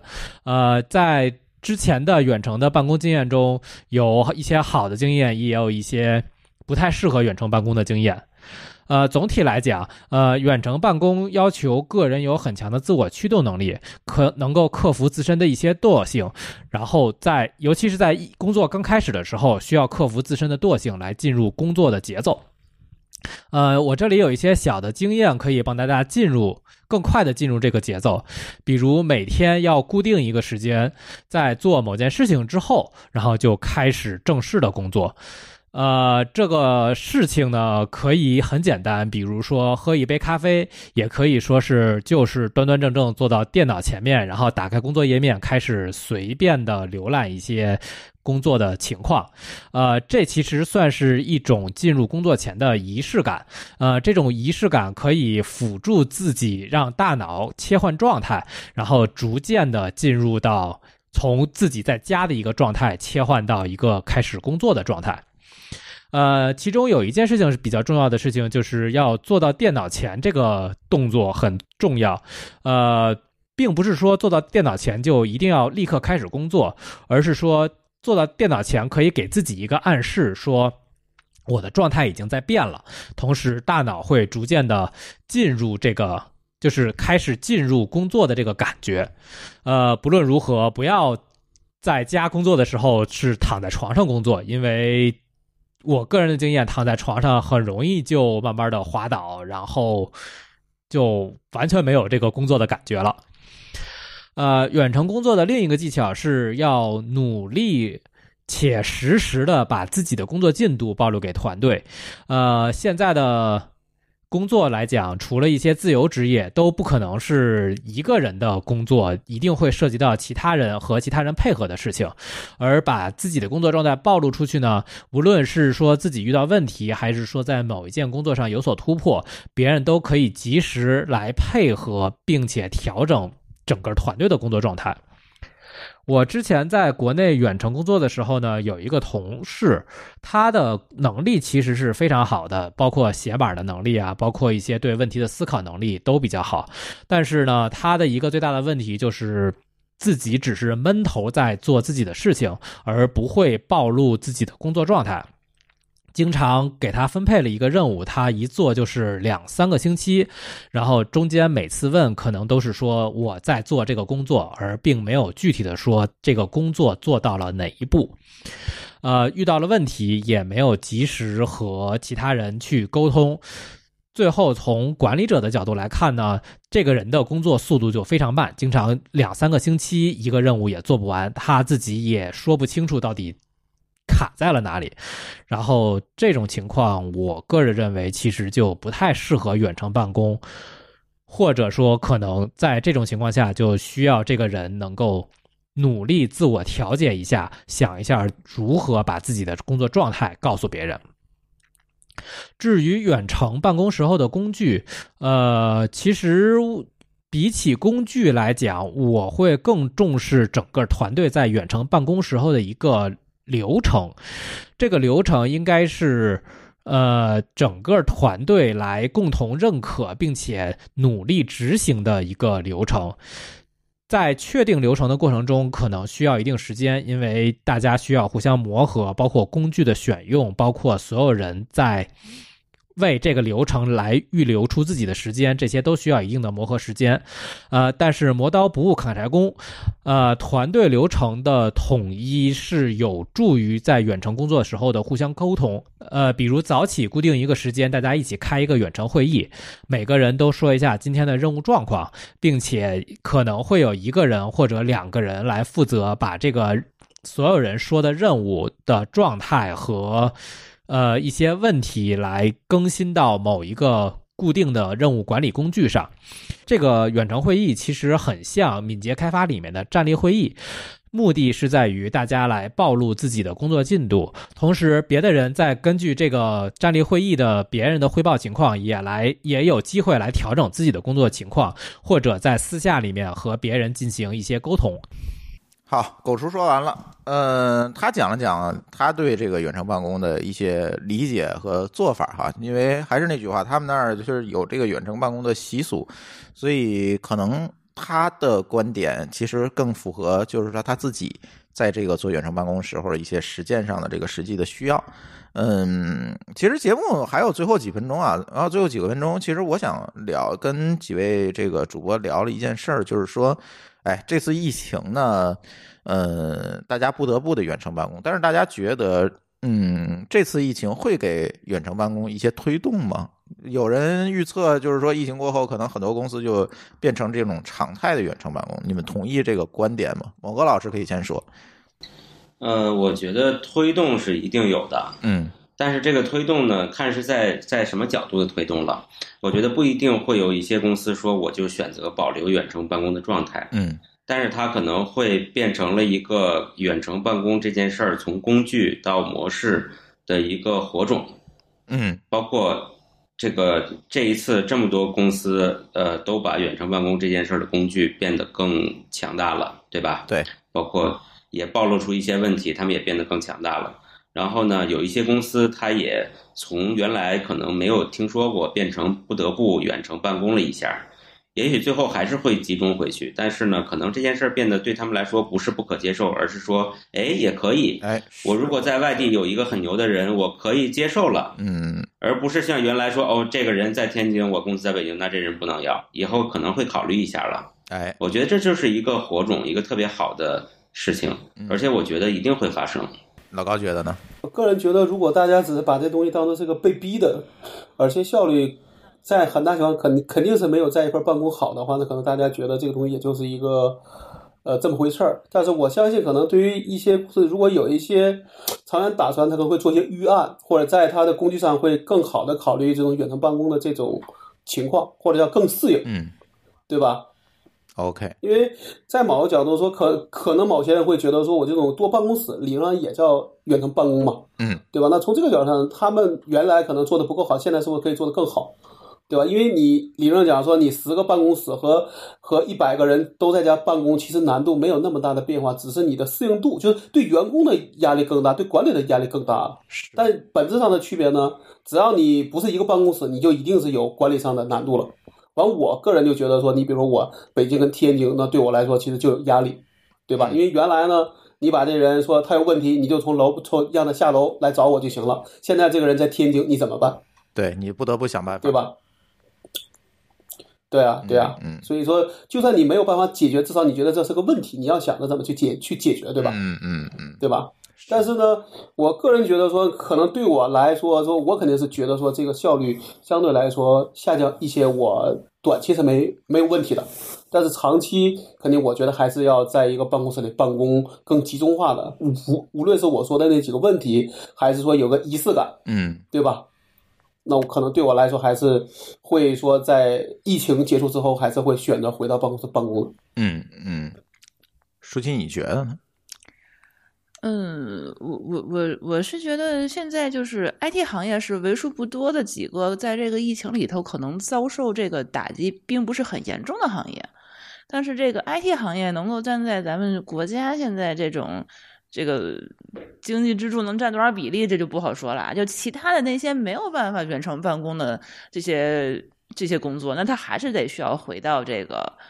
嗯。就是实际上的这个这个办公的这个条件上去，但是我是觉得这次可能会推动一些行业进行数字化转变，这是我这两天就是感触到的，就是对对，这个我觉得一定会有的。对原来你靠文档，就靠靠打，呃，怎么说叫靠？比如说你签合同，原来你是要靠传真，靠这个寄这种快递对，那现在可能你电子签名就可以认认就可以认了。对这种可能会有一些变化。对，这也是我对你，包括现在甚至甚至远程的入职和离职，你以前都没见过吧？现在都都这样干。对，所以这也是我就是就是过年这两天的期间就感触特别深的一件事儿，就是因为我们一直也是在帮天津的一些政府部门做这样的事情，就是我反而觉得就是在。疫情爆发这段期间，我们比之前工作效率更高，也是因为我们完成了很多项目，然后我们也都是在远程办公，然后也是在帮助政府他们可以推动这些数字化的这个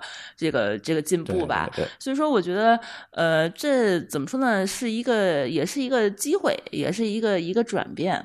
但是可能还是有一些行业在这次过去之后会有一些打击，可能会有一些行业可能会不太行了啊，对就是可能会有一些亏损啊，或者一些公司会倒掉，然后甚至可能会有一些员工会下岗，然后呢，也会有一些小型中小型企业可能会。怎么说呢？会觉得远程办公可能没有公没有办公室，可能会是一些节省自己公司成本的一些方案，这个也说不好。然后加上现在可能他们也工具更多了，大家可能会考虑这方面的这个这个方式，嗯也不是说没有可能，我是这么觉认为的。对，对，嗯，我说一下我的观点啊，我其实是比较悲观的。为什么这期节目的主题叫“看上去很美的远程工作”？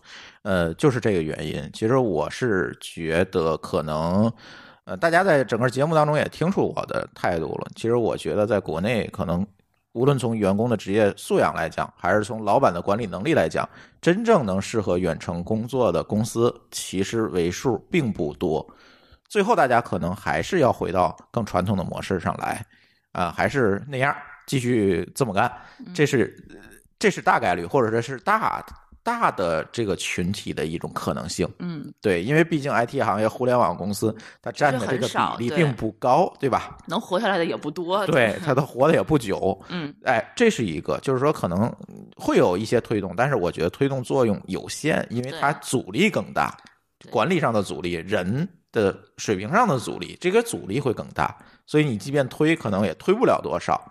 但是呢，我同意舒淇刚才说了一点，可能会推进这些企业更善于去利用一些数字化的工具。比如这次他试了试，哦，这个在线文档我能这么用，可以几个人一起写这个东西，写会议纪要，写 PPT。以前我不知道啊，以前我没有动力去试这个东西，现在被逼着我试一下，哎，好像还挺好用，是吧？那这个时候呢，可能就会促进很多的企业，哎，能够更多的利用数据数字化的工具。我觉得能走到这一步，已经是挺好的了。对我我我觉得不要抱太大的希望，说一下子改变了什么，这个其实在任何情况下都很难。